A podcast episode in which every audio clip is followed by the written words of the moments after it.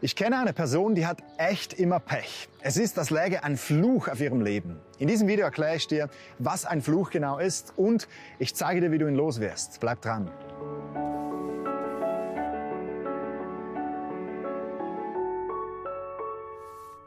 Wenn ein Mensch unter einem Fluch steht, dann zeigt sich das sehr unterschiedlich. Es gibt Leute, bei denen ist in ihrem Leben einfach irgendwie der Knopf drin. Es ist wie bei Donald Duck in diesen berühmten Comics. Diese Leute, die haben einfach immer Pech.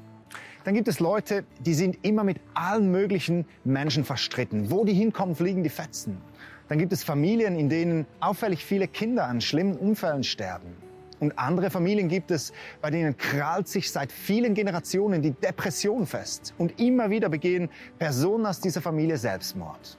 In vielen Fällen jedoch leben wir Menschen unter einem Fluch und nehmen ihn gar nicht als solchen wahr. Wir akzeptieren das Leben halt einfach so, wie es scheinbar ist.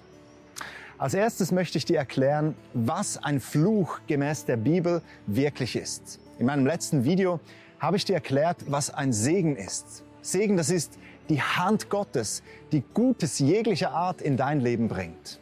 Segen bedeutet, versöhnt zu sein mit Gott.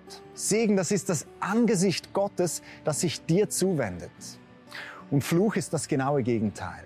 Fluch in deinem Leben ist, wenn Gott sein Angesicht von dir abwendet, wenn er seine segnende Hand von dir zurückzieht, wenn du dir selbst überlassen bist, wenn du den Dämonen und den finsteren Mächten hilflos ausgeliefert bist. Fluch bewirkt eine Minderung deiner Lebensqualität hier auf dieser Erde. Und was noch viel schlimmer ist, Fluch bewirkt die Trennung von Gott in Ewigkeit.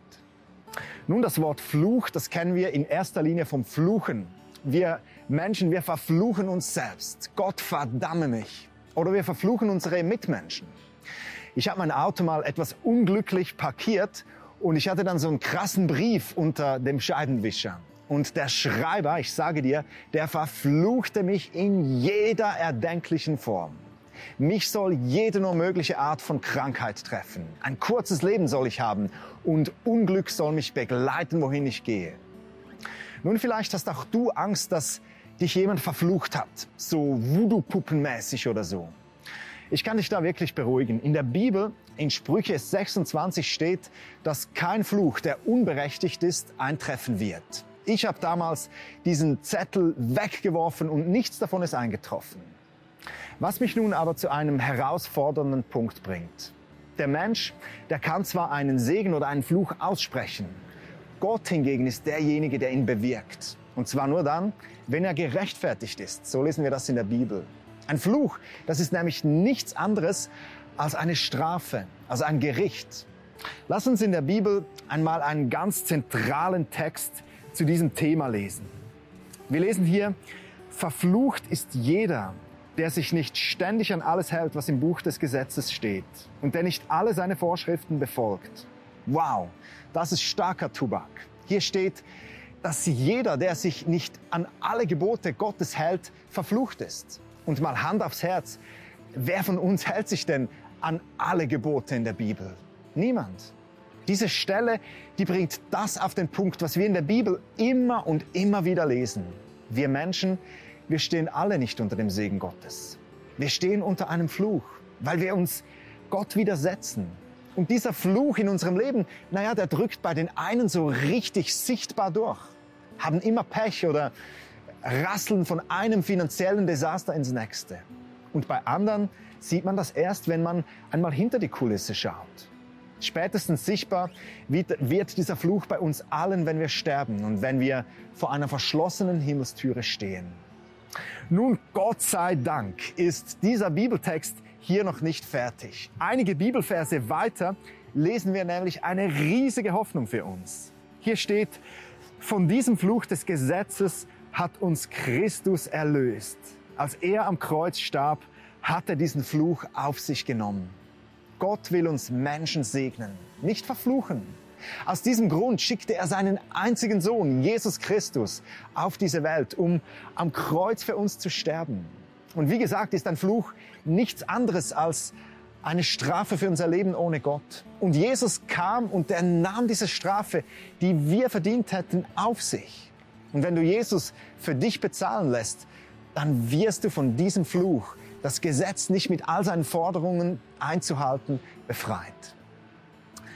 Dann kommt Gott mit seinem Segen in dein Leben. Dann bist du ein Kind Gottes aus Gnade.